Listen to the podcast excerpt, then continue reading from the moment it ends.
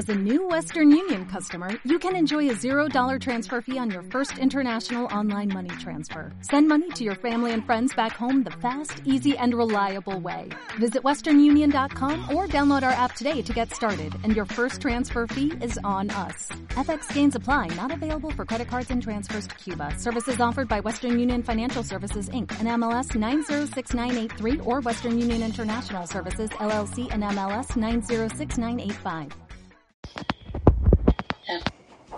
Nos habíamos eh, quedado la vez pasada en lo que fue Hernán Cortés, pero nos faltó decir unas cosas también de Colón y cómo eh, habíamos, habíamos dicho que íbamos a ver cómo, cómo supo Colón que la tierra era redonda para poder llegar hacia las Indias, donde él pensaba que iba a llegar.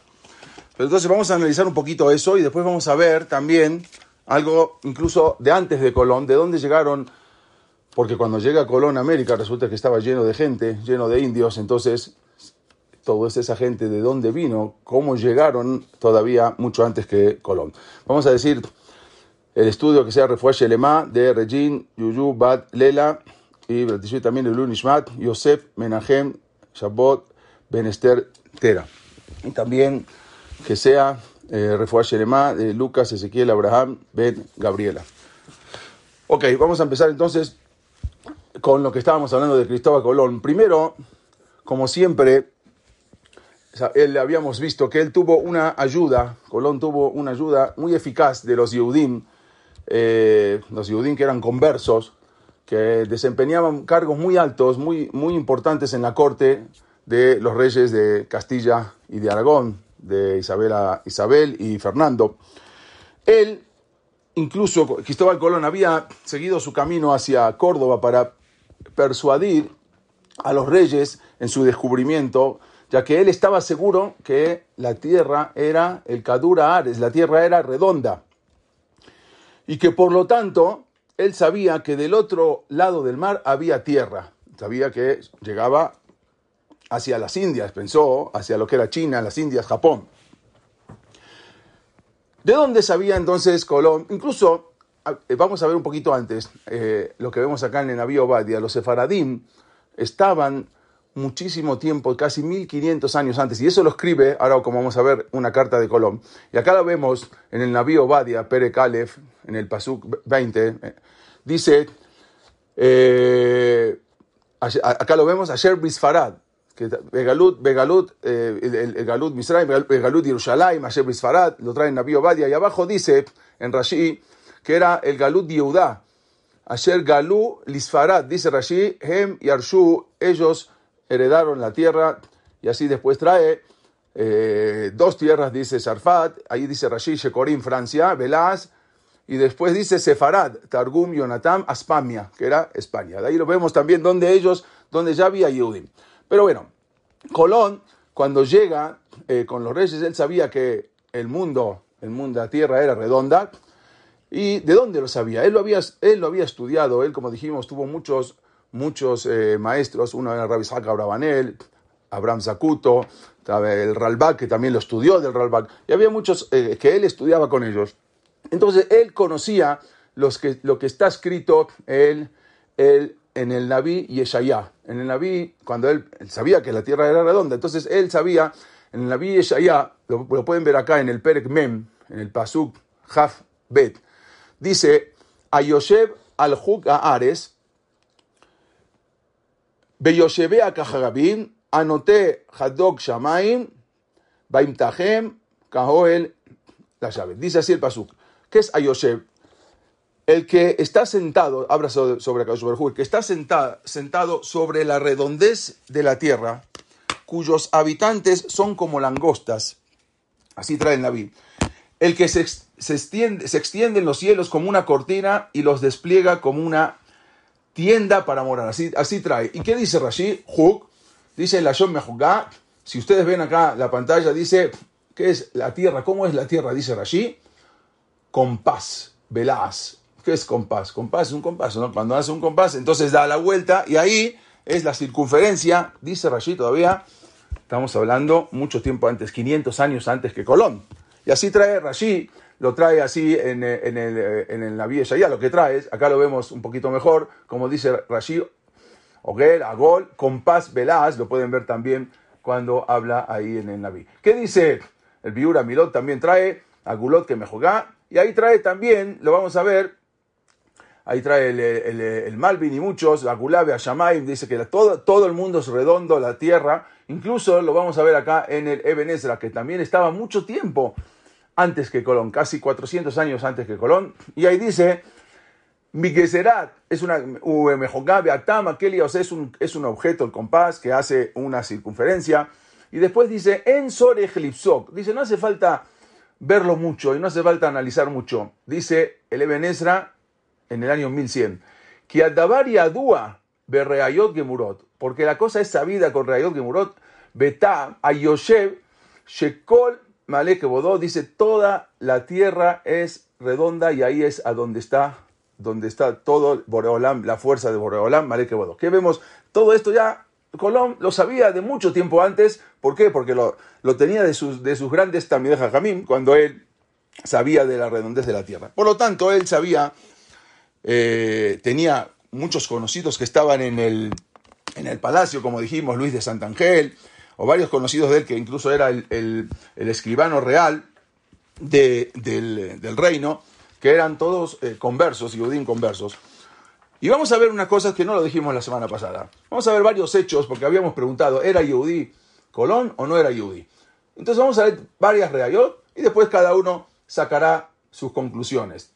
El primero, uno de los primeros hechos es de que el hermano de Cristóbal Colón fue quemado, pero como ya habían fallecido, fue quemado en efigie, quiere decir, lo juzgaron después de muerto sin saber que era el hermano de Colón, y lo queman porque él se había escapado, de, bueno, se había escapado, después, después había fallecido y cuando eh, supuestamente entonces en 1492 lo queman a, una estatua de él, porque él, ya no estaba, eh, lo queman en efigie, como saben, por judaizante, un hermano de él. Otro hecho es que cuando habíamos visto también las cartas de Colón, cuando Colón le manda una carta a su hijo Diego y le pone en la carta así, ante la gente compórtate como manda la ley canónica, pero entre nosotros tenemos que conservar nuestras costumbres. ¿Qué costumbres? No explica. Pero dice, entre el Goy, comporta como, como el Goy. Nosotros conservamos nuestras costumbres. En varios de sus escritos utiliza muchas veces expresiones talmúdicas cuando, por ejemplo, se refiere al año 1481, pone al lado 5000 241 de la creación del mundo. Un goy, un gentil, es muy difícil que ponga una fecha de esa manera.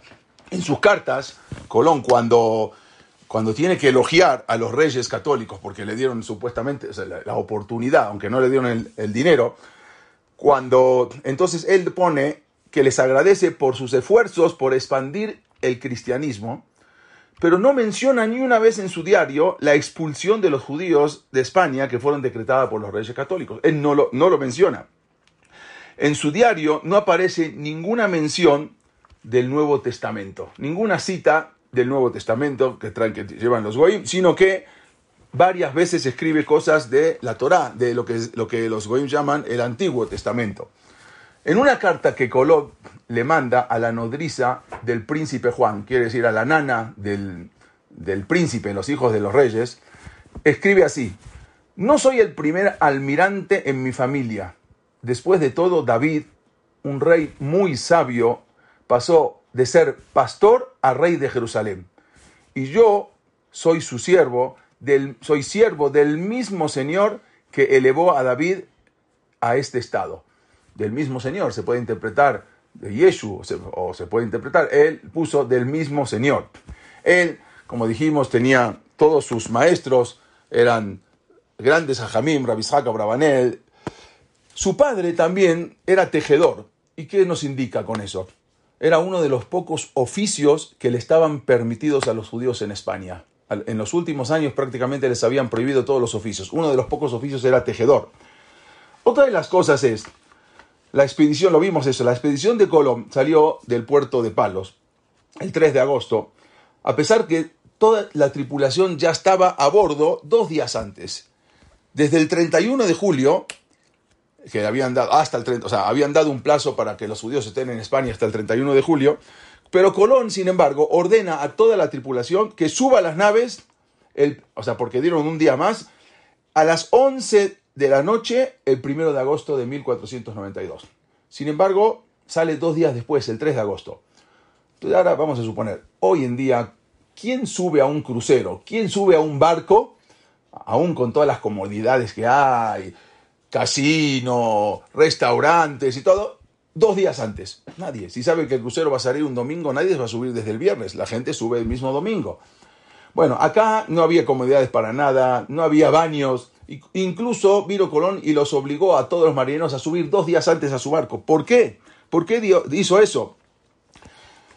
Justamente la gente eh, eh, podía estar en sus casas, los marineros tranquilos, con su familia, quién sabe si los van a volver a ver, despidiéndose, por lo menos cenando, comiendo algo. No, dos días antes los hace subir y a las 11 de la noche.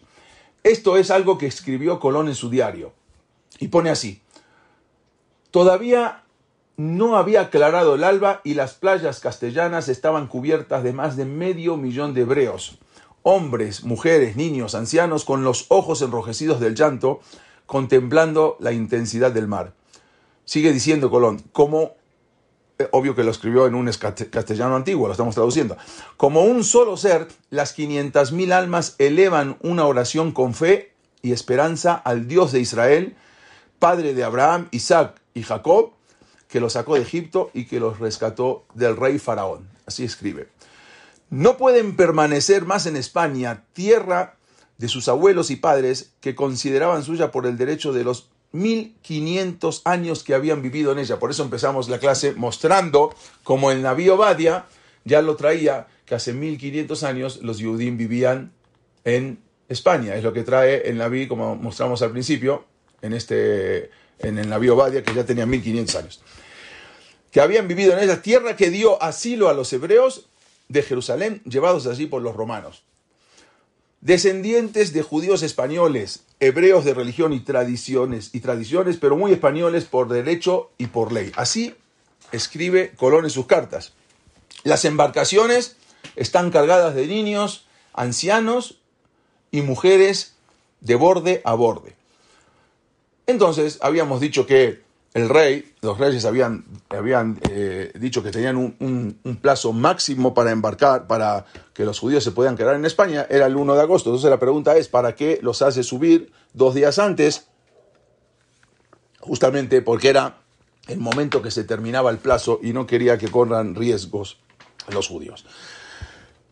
Como dijimos, el 2 de agosto era Tisha B'Av. Ese día no salió entonces no podía salir ese día. Incluso dicen que el día estaba precioso, era un día muy, muy bonito para salir, pero no salió, sino que esperó con sus 700, más de 700 tripulantes, la mayoría de Yudim, para salir hasta el otro día porque era Tisha Los cinco puestos más importantes en las carabelas eran ocupados por todos judíos conversos, como dijimos, Luis de Torres, que era el traductor, eh, Rodrigo Sánchez de Segovia, que era el, que viajaba, el, que, el, intendente de las carabelas de Santa María, Maestre Bernal, que era un, doctor, Rodrigo de Triana, habíamos dicho que era el que, el que gritó tierra a la vista, Juan Sánchez, bueno, había muchos que ahí viajaban.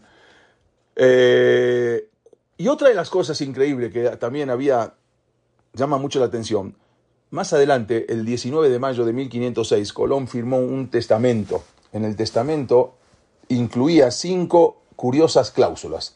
Una de ellas era que entreguen una décima parte de sus ingresos a los pobres y a las niñas y a los niños pobres, y a una familia judía que vivían en Portugal. Eso lo habíamos dicho la semana pasada.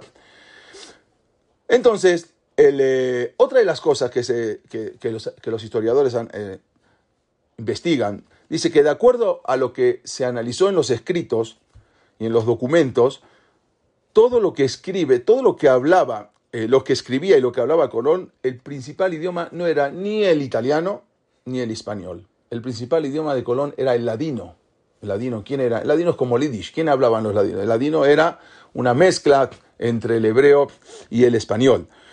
Cuando Colón se enojaba, aparentemente, si él decía que era genovés, ¿no? que era italiano, así le dijo a los reyes. Generalmente cuando una persona se enoja eh, y pierde el control, lo primero que grita es lo que sale de adentro, o sea, el, idioma original que tiene. Pero Colón cuando lo hacía, supuestamente tendría que gritar en italiano, pero no. Dice que cuando se enojaba con los marineros, lo primero que eh, hablaba era en ladino.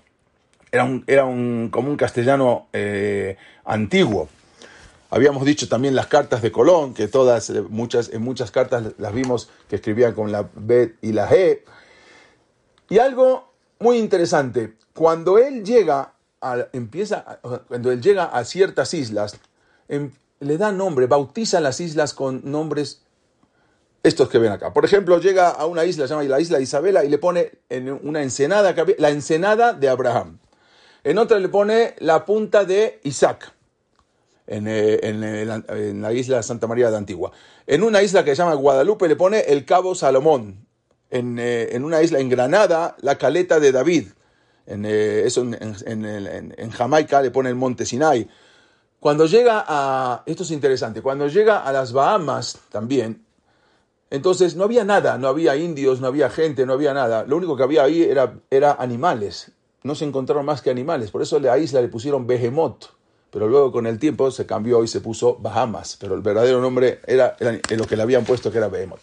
Entonces, también, por ejemplo, ¿cuál era eh, otra de las preguntas? ¿Por qué no aceptó llevar sacerdotes en su primer viaje Colón, si justamente se trataba de una misión conquistadora y evangelizadora. Entonces, ¿por qué él no aceptó que, no, que lleven sacerdotes? En la biblioteca de Colón, por ejemplo, se encontraron varios libros que, se, que están hasta, hasta, hoy en día en Sevilla. Dice, uno es La guerra de los judíos de Flavio Josefo, otro es un libro de una obra de eh, Shemuel Ibn Abbas y un libro de el Rab Abraham Ibn Ezra, que eran los libros que él leía. En sus cartas él nunca mencionaba Yeshu, siempre decía el Señor, porque el Señor quiso, el Señor quiso. Bueno, cada uno que interprete qué quiere decir eh, con lo que él decía eh, el Señor. Vemos acá muchas reayot, pero la pregunta es, ok, está todo perfecto, ¿de dónde sabía, esto es el testamento de Colón, cuando había hecho el testamento, que escribió lo que habíamos dicho de antes? La pregunta es, y ahora viene lo interesante. ¿De dónde sabía Colón que la Tierra era redonda? Todo el mundo, en verdad hoy en día todos los niños, todo el mundo sabe que la Tierra es redonda. No hace falta hablar mucho y el que dice que no, nos reímos. Pero vamos a ver cómo definían los griegos a la Tierra. Los griegos decían que la superficie de la Tierra era plana, era llana como una, como una bandeja que estaba soportada por unas ballenas otros decían que estaba eh, apoyada sobre enormes elefantes. Y unas, acá vamos a ver unas imágenes de cómo, cómo veían la tierra. Lo veían como una tortuga, que arriba de una tortuga había unos elefantes gigantes.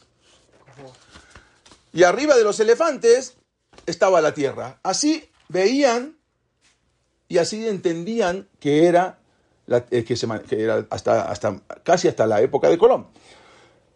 De una u otra forma, vean esto, estas son imágenes de cómo se veía. De una u otra forma, ellos decían que, por ejemplo, los terremotos se hacían cuando los elefantes se movían para rascarse. Entonces ahí empezaban los terremotos, cuando el elefante se movía, y por eso se, se originaban los terremotos. Pero algo increíble, esto era como veían ellos la Tierra. Vean, para tener unas imágenes, cómo ellos pensaban que era la Tierra. Esto que ven acá, también uno se ríe, dice, bueno, la Tierra, ¿cómo va a ser así? Yo les voy a mostrar algo que salió y está el año pasado y sigue saliendo, y es un reporte de la CNN. Y lean lo que dice acá. Son unos, eh, se llaman los tierraplanistas. Ellos dicen que todos los que dicen que la Tierra es redonda es una conspiración, es mentira. La conspiración de que la Tierra es plana se está extendiendo por todo el mundo es oculta, es un fondo, o sea, lo están, están ocultando algo. Incluso la NASA está mintiendo porque dice que la Tierra es redonda. Y no es cierto. Hasta hoy en día están diciendo muchos que la Tierra es plana. Hay unos investigadores, dicen que él, él tiene pruebas. Desde que él intentó, no pudo encontrar pruebas de que la Tierra es redonda. Por más que le buscó, según él, él cree en una evidente pasión que nuestro planeta es plano y estacionario. Y eso ha puesto al mundo patas arriba, quiere decir que la gente no sabe, todo el mundo son ignorantes y piensan que la Tierra es redonda. Plana. Hay una de plana. Hay unas eh, eh, estos otros reportes la- esta- del, eh, ahí del- de la CNN y de diferentes periódicos en el mundo. Dice, hay imágenes, lo admiten, pero no se vio nunca a la Tierra girando en el espacio. Ellos dicen, es mentira. Dicen ellos, por lo que no existe evidencia real de, que, que la Tierra sea redonda. Deducen que no se puede confiar en la evidencia científica de la NASA. La NASA está mintiendo. Ellos pueden mentir fácilmente y que los astronautas, siguiendo el mismo razonamiento, podrían haber sobornado e incluso engañado a terceros. Que vienen los astronautas, llegan a la Tierra y sobornados por la NASA dicen, no, sí, la Tierra es redonda, pero es mentira. Ellos vieron que la Tierra es plana. ¿Qué estamos viendo con esto? Estamos viendo de que no era solamente en esos tiempos, sino ahora mismo hay mucha gente que todavía, que todavía piensa que la Tierra es plana. Sin embargo, tenemos que ver que esto Colón no, lo- no es que lo inventó, sino que él sabía cómo podía llegar a las Indias y que la Tierra no es plana. Como vimos todo esto, como vimos el, el que lo trae el Naví y lo vimos varios, como explican el Eben Ezra, como explica Rashi, y todas estas cosas que estábamos viendo. Quiere decir que él ya tenía estudiado.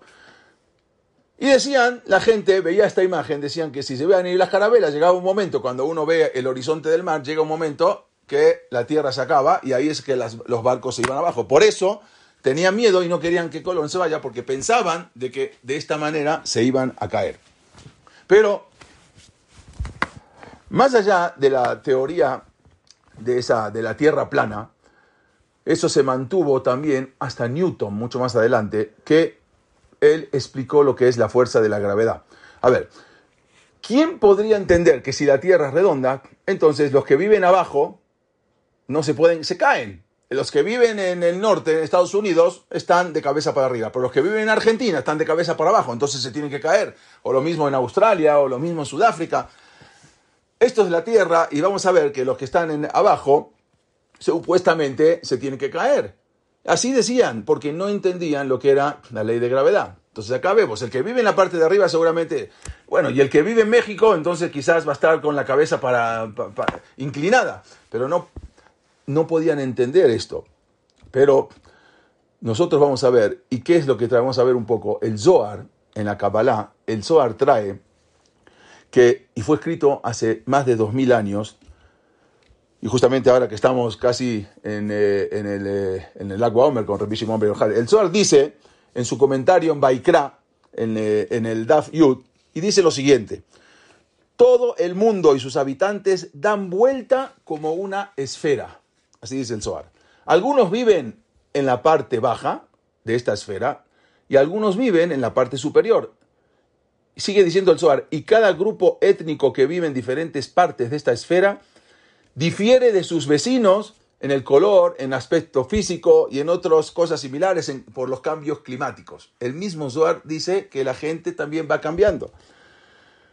Todos logran mantenerse parados en la Tierra, sin embargo, así como sus vecinos en los otros continentes. Quiere decir que el que está en el norte, el que está en el sur, todos logran mantenerse parados. Como resultado de esta forma esférica, entonces, así dice el, Zohar, que mucha gente se beneficia de la luz solar en el mismo tiempo que otros están sumidos en la oscuridad. Sigue diciendo el Zohar, incluso hay un lugar en el mundo que casi todo el tiempo está soleado, visitado por la noche solo por un peri- periodo muy breve de tiempo. En, los polos, en el polo norte, en verano es casi todo, el tiempo de día y en invierno es una parte que también es casi todo de noche.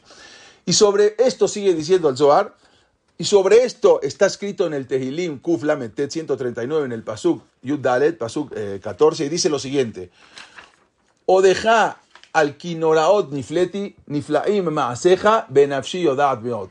Dice: Te alabaré, pues por tus maravillas me quedé maravillado, tus obras son maravillosas y mi alma muy bien lo sabe. Así está escrito en el Tehilim, que dice que ese Tehilim habla justamente de eso. Este corto y extracto, digamos, este pedazo del Zohar, nos hace entender varias cosas. Primero, el Zohar nos dice que la Tierra es esférica, en contradicción con los científicos que decían que la Tierra es plana y que dicen todavía. Hay gente, dice el Zohar, que vive en el hemisferio de arriba, en el norte, y hay gente que vive en el hemisferio de abajo. La gente que vive en el hemisferio sur, el hemisferio de abajo, siguen parados en la tierra de la misma forma que la gente que vive en el, hemisferio de arriba, en el hemisferio alto, a tierra del Zohar. Y a pesar de la similitud, de igualdad, los distintos pueblos viven en dos hemisferios, entonces su color de piel va cambiando. Todo esto es lo que sale del Zohar Akadosh. Cuando es de día en una parte, cuando es de noche en otra parte, los polos experimentan intervalos de luz en el lado opuesto, oscuridad. Los jajamim estaban conscientes de esta información que era desconocida para los científicos de la época. Incluso algunos griegos sí decían que era redonda la Tierra, pero la mayoría de gente no pensaba que era así. Y en el final de este Zohar trae lo más interesante, que trae, trae así que en el, Zohar escrito por Rabbi Shimon y dice así, en el, en, en el, en el Zohar Bereshit trae, esto lo trae en Bereshit, en la, en la página Tedbab. Ama Rabbi dijo Rabbi bueno, lo voy a decir en español, se nos ha enseñado por nuestros rabbanim en la Yeshiva de que la Tierra es redonda como una pelota.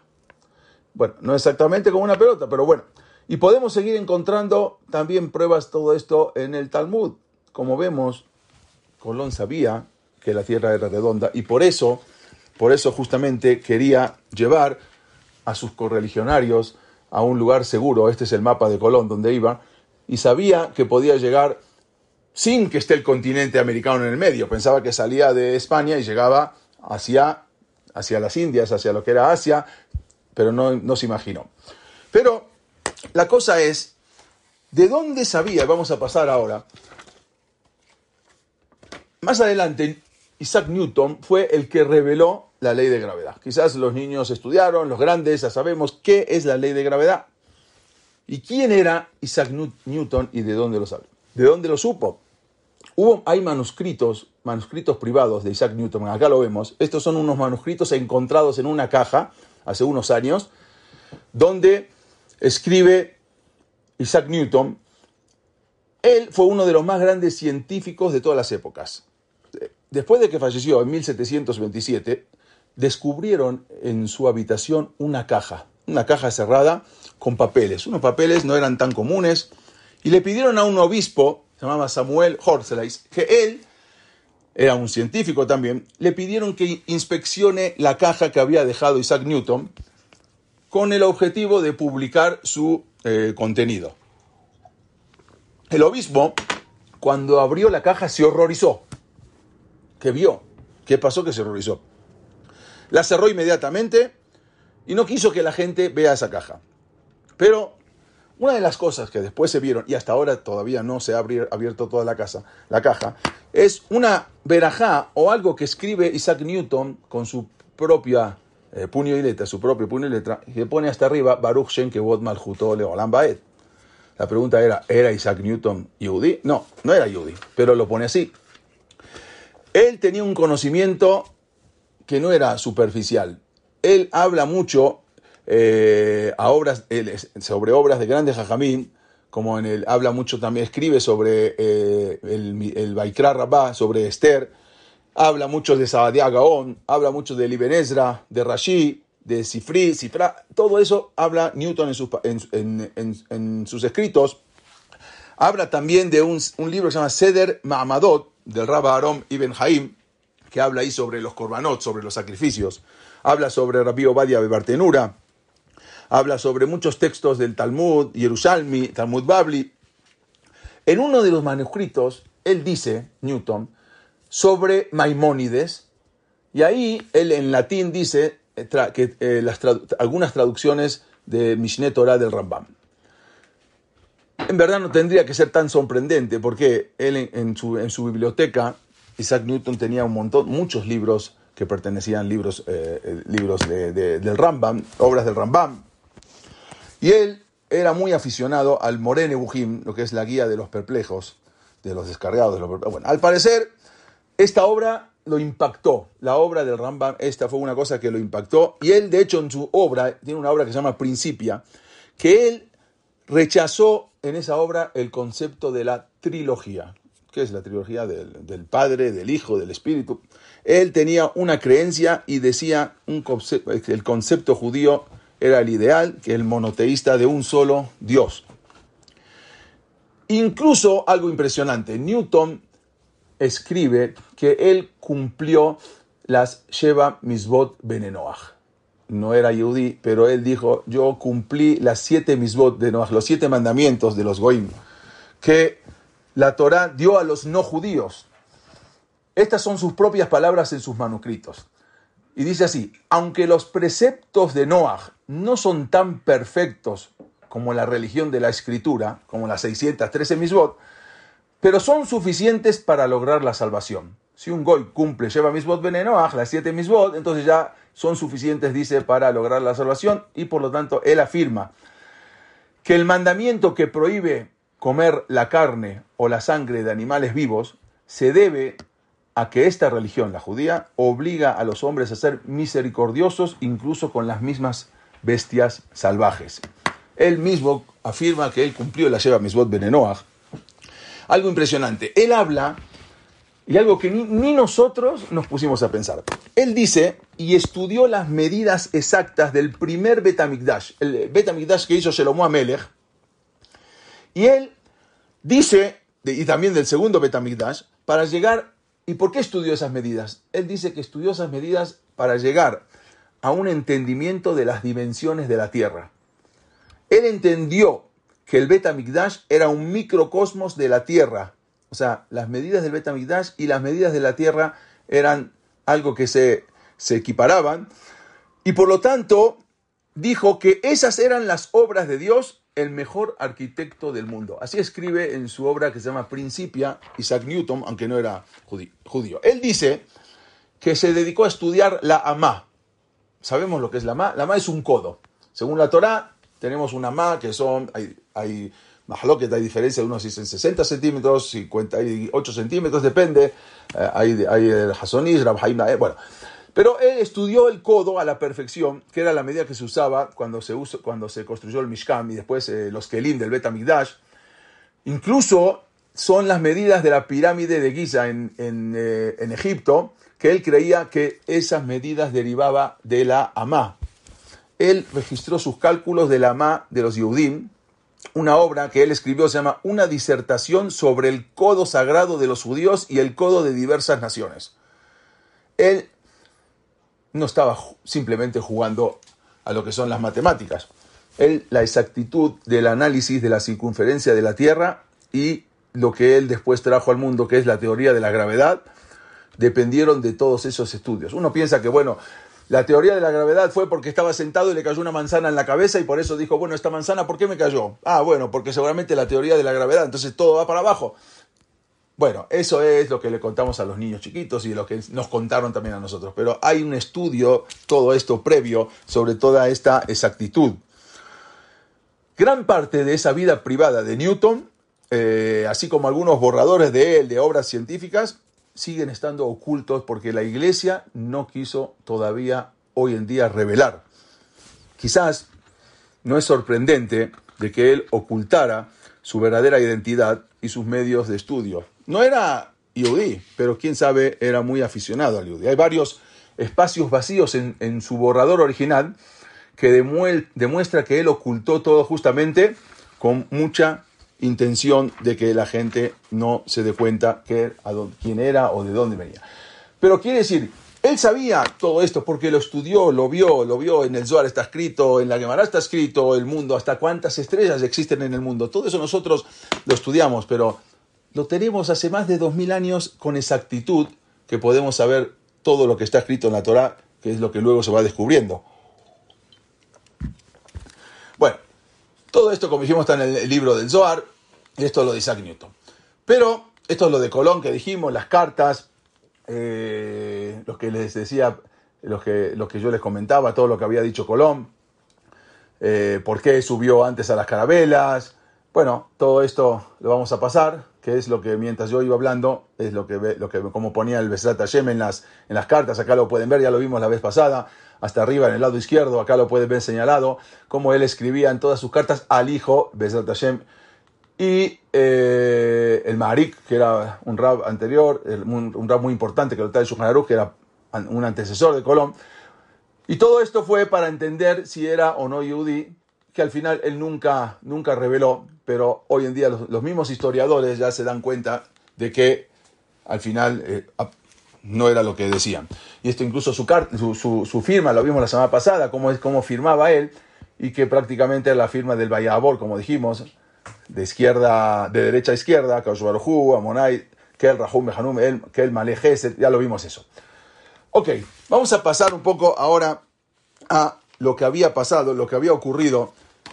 Pero esto, la pregunta es, ok, Colón cuando llega al, cuando llega a, América, eh, nadie sabía que existía un continente que no fuera Europa, África, Asia y Oceanía. Todo el mundo sabía que esos eran los continentes y ahí se terminaba. Pero eh, todo esto, este, este mundo, este continente de América, en la antigüedad era totalmente desconocido. Ni siquiera en la Gemara lo trae que existía un, un, continente americano. Los no necesitaban hablar de eso. Entonces, eh, los historiadores en absoluto nunca mencionaron, los, historiadores antiguos, de que había un continente americano. Los primeros conocimientos que tuvieron los europeos en esta tierra surgen a partir del descubrimiento de América, de la conquista por parte de los españoles en 1492. Para entonces, cuando llegan a América, se sorprenden. ¿Por qué? América ya estaba habitada desde el Polo Norte hasta Tierra del Fuego. Toda, totalmente habitada, millones de habitantes, miles de tribus distintas que hablaban centenares de lenguas diferentes, lenguas diferentes. Entonces, ¿qué pasó? Colón? ¿Qué, ¿Qué, es lo que descubrió? Llegó a un mundo que estaba, ya estaba habitado, desde, desde Alaska hasta Tierra del Fuego, por millones de personas. Entonces, con ese desconocimiento, tanto los españoles como los portugueses creyeron haber llegado a Asia. Concretamente a las Indias, porque no puede ser que llegaron a un lugar que haya gente, entonces si hay gente es porque llegaron seguramente, llegamos a las Indias, a donde ya se conocía que había gente. Pero poco tiempo después se dieron cuenta de que eso había sido un error y que estaban en una tierra totalmente inexplorada. Entonces ahí comenzaron a investigar quiénes eran sus habitantes, de dónde provenían, cuáles eran sus orígenes, si eran cristianos, cuál era su grado de civilización, sus idiomas. Ok, entonces, para entonces este continente lo llamaron las Indias, islas y tierra firme del mar océano de los reyes de Castilla. Así la llamaron cuando llegaron, después le cambiaron el nombre, pero cuando apenas llegaron, como no sabían, le pusieron las Indias, islas y tierra firme del mar oceánico de los reyes de Castilla. Así lo llamaron. Pero la pregunta es, ok, ¿de dónde se pobló América? Ok, vamos, entonces vamos mucho antes, tenemos que empezar. ¿Y quiénes eran los primeros pobladores? La pregunta esa entonces surge surge a la vista. ¿Cómo fue que se pobló América antes de la llegada de los españoles? Bueno, vamos a ver qué dicen varios historiadores. Ahí dicen, dicen que se llevó a cabo de por, por lo menos cuatro corrientes diferentes, vamos a ver, que de población, todas ellas provenían de Asia, aunque otras habían llegado por Oceanía.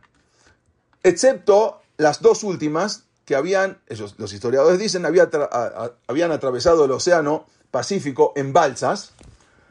El resto había cruzado por un lugar que se llamaba Beringia. Hoy no se llama Beringia, hoy es conocido como el estrecho de Bering. ¿Por qué? El estrecho de Bering, que antes no era un estrecho, Alaska y Rusia estaban unidas por tierra. Entonces llegan por Rusia y cruzan y bajan desde el norte de Estados Unidos. Otros historiadores sostienen que venían de África o de Europa, otros dicen que venían de la antigua Atlántida, que desaparecida, pero muchísimos historiadores sostienen que el origen de una, que el origen de los que estaban, de muchas de las tribus indias que estaban en América, pertenecían a, la tribu, a una de las tribus o a varias de las tribus de Israel. Y eso es lo que vamos a ver de acuerdo a esos historiadores. Como dijimos, hay muchas teorías, como acabamos de mencionar, varios historiadores, como, como los, eh, dicen los civilizadores originales de México y América Central, que así traen que fueron de, de, pertenecían a las tribus perdidas. Y vamos a ver qué pasó. Según ellos dicen que habían escapado de un rey. El rey se llamaba Sanjerib. No sé si ustedes estudiaron, Sanjerib fue un rey que se llevó a las diez tribus. Ahora vamos a ver qué tiene que ver esto. Se, lleva a las diez tribus, eh, a los Batim, se los lleva y después se pierden, pero muchos, eh, se, muchos estaban sometidas y se escaparon de este rey, Shalmanazar, o conocido como Sanjerib, y se escapan de este rey eh, esto es lo que vamos a ver ahora porque les traigo este, esta imagen. Y se escapan de este rey. Entonces decidieron irse a un territorio lejano desconocido para poder, donde pudieran cumplir un poco, tener la salajot, las leyes que no les permitían en, esas tierras. Y así cruzaron un río. Sostienen que por Asia, por Siberia, como mencionamos antes, por el estrecho de Beringia, se llamaba el estrecho de Bering, y así llegaron a América. Hay otros que dicen, hay otras opiniones que sostienen que los habitantes de América descendieron, descienden de los marinos Yehudim que Shelomo Amelech, el rey Salomón, envió a Ofir, el que estudió un poco de Tanaj, ahí mandaron, cuando iban a construir el mandaron a una tierra que se llamaba la tierra de Ofir a buscar oro para poder construir el primer Betamikdash. Ofir, según la Torah, era un lugar muy lejano, un lugar que estaba lleno de oro, de piedras preciosas, de madera, maderas con olor. En relación a esto, hay un cronista español que, estuvo en las, Indias, en las Indias, se llama eh, Pedro Ciesa de León. Él estuvo en mil, de, nació en 1520. Y él escribió en 1553, miren lo que escribe, dice, acerca de los incas del Perú, de los indios del Perú, dice que ellos poseían más plata y oro que todos los reyes de España juntos, el oro que existía en Perú. Esa opinión dice que el rey, que Shelomo Amelech había construido, bueno, y eso lo trae en el Melahim, que Shelomo Amelech construyó eh, una flota en, eh, en Esión, Geber, está cerca de Eilat, a orillas del Yam Suf, en la tierra de Edom. Y dice así, Baani, Asa Amelech Shelomo Beesión eh, Geber, ayer el Elom al Sefat Yam Suf, Edom, que construyó en el Baisla Hiram, y vino otro rey, llamaba Hiram, y le mandó gente Abadaban Sheoniot, que sabían, gente conocía el mar, y de ahí se fueron a Ofir, Bayabou Ofira. Vamos a ver por qué dicen muchos historiadores que Ofira es Perú. La O la ponemos hasta el final y se, es, o quitamos la, la O y se, y se, van a ver que es Perú. Bueno, Bayabou Ofira, Bayhum Saab, y, y tomaron de ahí Arba Meot Besrim Kikar, 420, en, en, en, en dice 450, Bayabou el y trajeron más de 450 eh, como lingotes de oro que trajeron para construir el Betamigdash. Así trae Melahim y también lo trae en Dibrayamin. El mismo este rey Hiram lo ayudó a traer todo eso de Ofir. Hay un, eh, un cura dominico que se, llama, se llamaba Gregorio García en 1607 y él dice el origen de los indios del Nuevo Mundo. Y trae que él demostró muchas semejanzas lingüísticas de los, de los eh, indios en el Nuevo Mundo, que ahora lo vamos a ver. Este es el rey cuando se llevó a las diez tribus de Israel, el rey Sanjerib, que se lleva a las diez tribus de Israel. Y ahora vamos a ver cómo se van las diez tribus de Israel que se fueron desde Jerusalén hacia Babilonia. Y ahora vamos a ver dónde después van las diez tribus de Israel.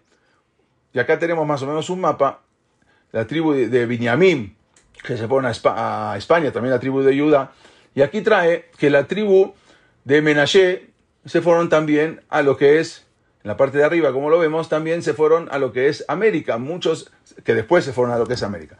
Y ahí trae que lo que es Perú era lo que es llamado Ofir, Ofir, donde mandó Shelomo Amelech a buscar el oro justamente, si Ofir, quitamos la O y es Fir, y también se puede, como está escrito, se puede leer Perú también.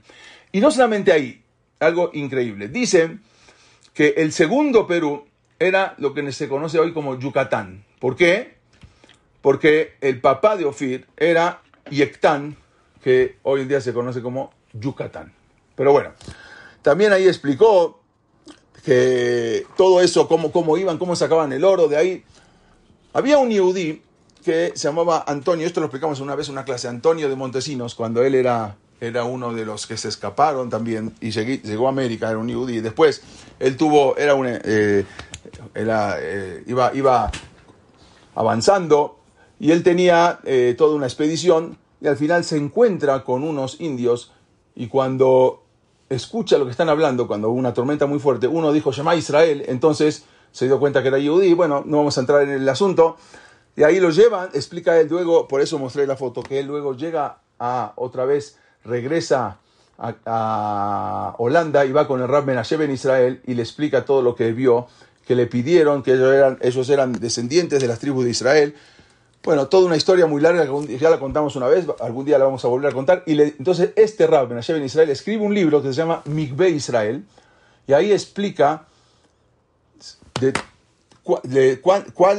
cuáles tribus habían ido para América, no todas, no todos los indios, pero muchos habían ido para América, incluso tenían muchas costumbres, que es lo que vamos a ver ahora, cuáles son las costumbres que hasta hoy en día están. Entonces, este Montesinos había Antonio de Montesino, que su nombre era Aarón Levi, se había ido a América y ahí descubrió eh, cómo llegar, cómo, de dónde eran, de dónde venían los indios, según lo que le habían dicho, le habían dicho ellos. Pero vamos a ver unas, eh, antes de ver, hay un, hay un, eh, un sacerdote italiano que él, del año 1600, él había escrito en unos estudios realizados y puso, puso así, he conseguido, cotejando las raíces hebreas y las de los indios, habla de una clase de indios, los quechuas, sacar el verdadero alfabeto quechua por identidad de más de 500 palabras. Encontró 500 palabras que son iguales entre las palabras de los hebreos y la palabra de los indios. Por lo tal, dice, sin discrepar ni una sola letra. Por lo cual, tuve que escribir un diccionario hebreo hebreo quechua, que consta de 525 raíces hebreas con las correspondientes, correspondientes quechua. Según él dice, queda, así escribe su libro, queda pues probado el origen hebreo, hebreo de dicho idioma. Y así, incluso también afirma otro que hay una provincia en Argentina que se llama Santiago del Estero, que él mismo vio en 1888, es otro, otro también sacerdote, y afirmó que él escuchó como hablaban en hebreo antiguo los indios. Entonces hay muchos lugares. Entonces a veces nosotros nos pensamos, bueno, ¿de dónde vinieron? Muchos venían aparentemente de las tribus que después se perdieron, porque de antes de salir ya estaban un poco asimilados. Hubo un arqueólogo, un arqueólogo ruso que se llamaba Bernardo Gravier, Greiber. Él también contó que cuando estuvo en el Museo Antropológico de Santiago del Estero, en Argentina, junto a otro escritor, observaron allí una pieza unas piezas arqueológicas de arcilla y reconocieron simbologías hebreas y palabras arameas. Por ejemplo, Ab o Pesach. Y una frase encontró, estaba escrito, decía, faltan tres días para la Pascua. Bueno, entonces, otro, eh, dice él que reconoció una, también una placa, que, una insignia que dice, eh, vio un barco con remos y una inscripción que decía que eran una tribu denominada Zebulun. Así trae él, que lo vio también. Y así vamos a ver varios, podemos investigar, muchos investigadores. Eh, hay un arqueólogo también, Adam Quiroga, era un arqueólogo de, de, los tiempos de antes, también investigó a otros indios, son los indios calchaquíes se llaman, y a otros de América, y afirmó que había encontrado huellas vivas de la civilización, civilización judía. Hay tradiciones, él escribe, sobre los contactos del pueblo judío con las razas americanas. Y es algo, dice, y por más aventurada que parezca la llegada de los judíos a nuestra América, dice, al menos una coincidencia de numerosas creencias y ritos, algo que se comparan unas con otras, algo que son increíble. Bueno, vamos a ver, dice, eh, escriben también que aparte, en algunos lugares los mismos indios, incluso unos indios de Cozumel, se hacían la circuncisión, Brit Milá. ¿Por qué se hacían Brit Milá? Vamos a ver algunas costumbres. Hacen los indios frecuentes sumergidas en ríos y manantiales. Los Yudim hacen Tevilá. no beben sangre, hacen corbanot, hacen ofrendas de quizás de, de, personas, no beben sangre. Observan ciertos días de ayuno. Las viudas indias que se mueren los esposos sin hijos solamente se pueden casar con el consentimiento de su cuñado. Esto es lo que los judíos llamamos el ibum, o lo que es jalizá. Ofrecen las primicias de sus cosechas a sus dioses. El tótem que llevaban consistía en una caja de madera que nunca debía tocar el suelo. Así llevaban en el, el, eh, el, el arón. Cuando las almas de sus muertos se reúnen, ellos dicen que se reúnen con sus antepasados. Los suicidas escriben que no tienen acceso al reino de sus padres. Todo esto son costumbres indias. Las mujeres en sus periodos impuras debían estar en tiendas separadas durante la menstruación y los tres meses siguientes al parto. Eran costumbres de los indios. Con respecto, por ejemplo, ellos dicen, y esto hoy en día los judíos no lo hacen, pero estaba en la Torá, ellos dicen que con respecto a la venganza de sangre, los indios contaban con un lugar de refugio donde los delincuentes no podían ser detenidos. O sea, si un indio mataba a alguien, y llegaba a un lugar de refugio, ahí ya no lo podían matar. Eso lo conocíamos nosotros como Aremiklat. Los sacerdotes indios debían vestir con pieles blancas, como el Cohen Gadol. Los días de luna, la luna nueva, realizaban ceremonias, lo que es Rosjodes. Y esto está muy interesante. Vamos a ver algunas de las 500 palabras que los indios tienen en su idioma y parecido al hibrid. Por ejemplo, en idioma quechua de indio, chai es persona, mientras que en hebreo, Jai es ser viviente. En Auki es padre, Ab, padre. Mayu le llaman al agua, que es Maim. Yaku le dicen mar, que es Yam. Eh, escritura le dicen Kelka, que es eh, Kiftab, escritura. La semana, ellos le, eh, dicen Samana, eh, eso, Samana quiere decir para ellos descansos. Zeman también es, es un, tiempo. A ellos le llaman taka, que es machacar o machucar, daka en hebreo. Zara es grano, zera es grano. tiene muchas, son algunos de los ejemplos que podemos ver entre ellos y lo que son las diferencias. No quiere decir que todos eran indios, todos, todos eran Yehudim. Había muchas tribus en las que sí eran Yehudim. Esto es algo muy interesante porque, este, bueno, una cosa más y eh, antes de pasar a eso, eh, ellos tenían, cuando llegan eh, un, un, capellán se llamaba Juan Díaz, acompañado por una expedición que llegó, se llamaba con el Francisco Grijalva, llegaron a la, isla, a la isla de Cozumel y ahí escribió lo siguiente, y es de saber que todos los indios de dicha isla están circuncisos. En Cozumel encuentran a los indios que tenían Brit Milá, por donde se sospecha que cerca de allí se encuentran judíos, porque seguramente vinieron y le hicieron Brit Milá. Un grupo genetista, los que sacan gen, eso ya es ahora, encontraron, eh, hicieron un, sacaron los genes a 16 familias estadounidenses de origen indio, que sale y probaron que esas, que esas, eh, esas son eh, señas del, del ADN de características de raíces hebreas. Así explican el centro Sheba, se llama, que los indígenas tenían un ancestro común que pertenecía a lo que es la etnia judía. Vemos todo esto, muchas reayot y muchas cosas que podemos ver acá, y muchas costumbres que tenían ellos mismos de antes incluso de que pueda llegar Colón. Y esto es una estela, lo que vemos acá, es una estela funeraria que encontraron en eh, en, una universidad había una piedra que no sabían, la tenía muy antigua, que eran de unos indios, se llaman los indios Cherokee, en, eh, de, Estados Unidos. Y ahí no sabían lo que era y estuvieron muchos años averiguando qué es lo que decía ahí. Pero no entendían lo que era hasta que después de varios años en Tennessee la habían encontrado.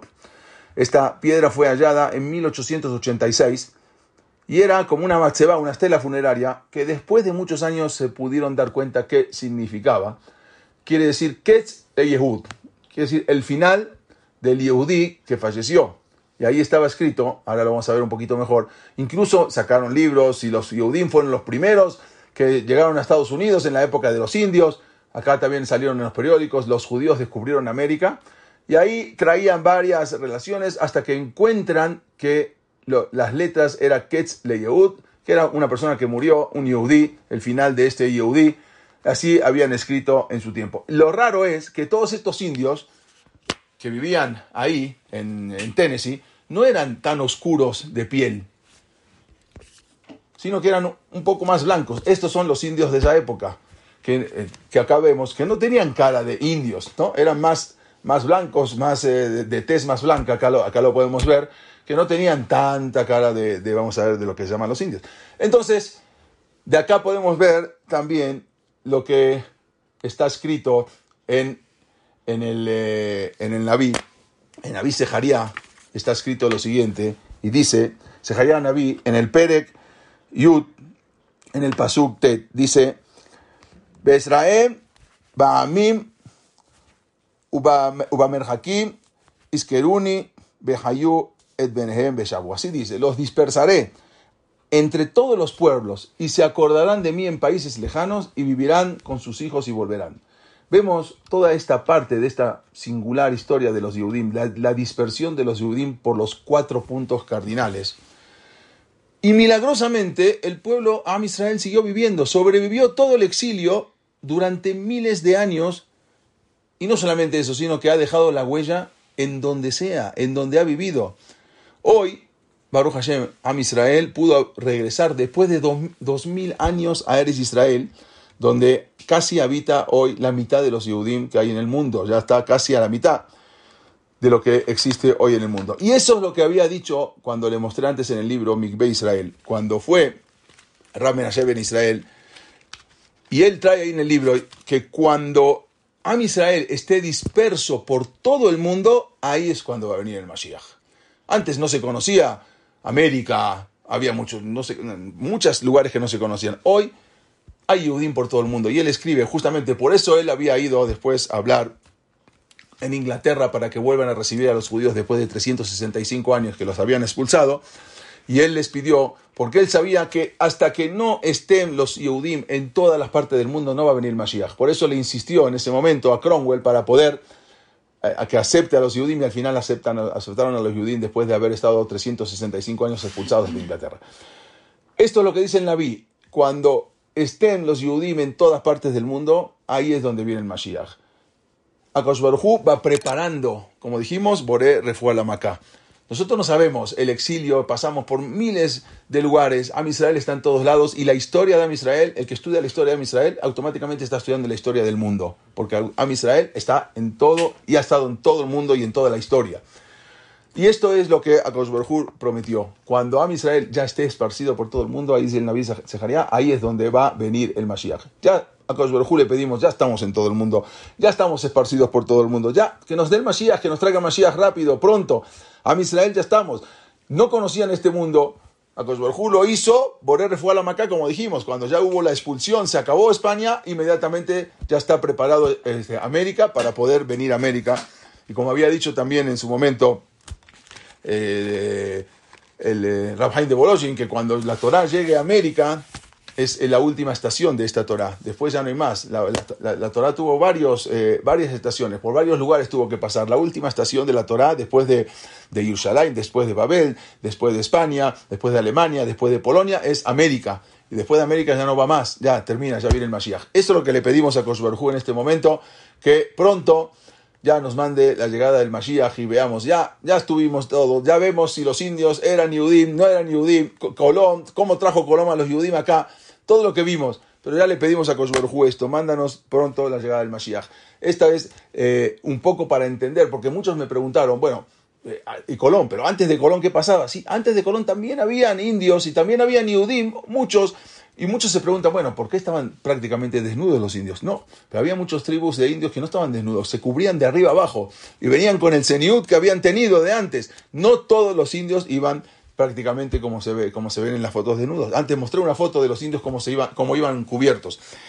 Esto es un poco parte de la historia de Am Israel. Entonces tuve que irme un poquito más atrás, repetir un poco para entender, porque muchos me preguntaron qué pasó antes de Colón. Besat Hashem, la semana que viene, entonces ya vamos a avanzar un poco en cuanto después de la Inquisición, qué pasó con la Inquisición en México y en América, qué pasó con la Inquisición en México, qué pasó con la Inquisición en Argentina, qué pasó con todo eso y cómo se fue, cómo fueron los Yudim escapándose o algunos ya de plano asimilándose, escondiéndose, qué es lo que fue encontrado, cómo fueron perseguidos y cómo termina la Inquisición y ahí empiezan a llegar, después de la Inquisición empiezan a llegar, cuando se acaba la Inquisición, empiezan a llegar los, los Yehudim los Sefaradim, América, a México, Argentina, cómo empiezan a llegar. Eso es lo que vamos a empezar a la próxima clase. Yo pensaba hacerlo en tres clases, no creo que sean tres clases, yo creo que eh, van, a, van, a, van, a, ser cuatro clases porque no vamos a poder terminar. Pero eso nada más para tener una idea de cómo fue el Yadut en América desde los tiempos de los indios hasta pensar que vamos a acabar en los tiempos del siglo XX. Hasta ahora es la clase, le pedimos a Kosh Baruj ya estamos por todo el mundo, ya estamos diseminados por todo el mundo, ya tráenos el Mashiach pronto, amén. Gracias a todos. Nos vemos para, para, para la próxima clase, si Dios quiere.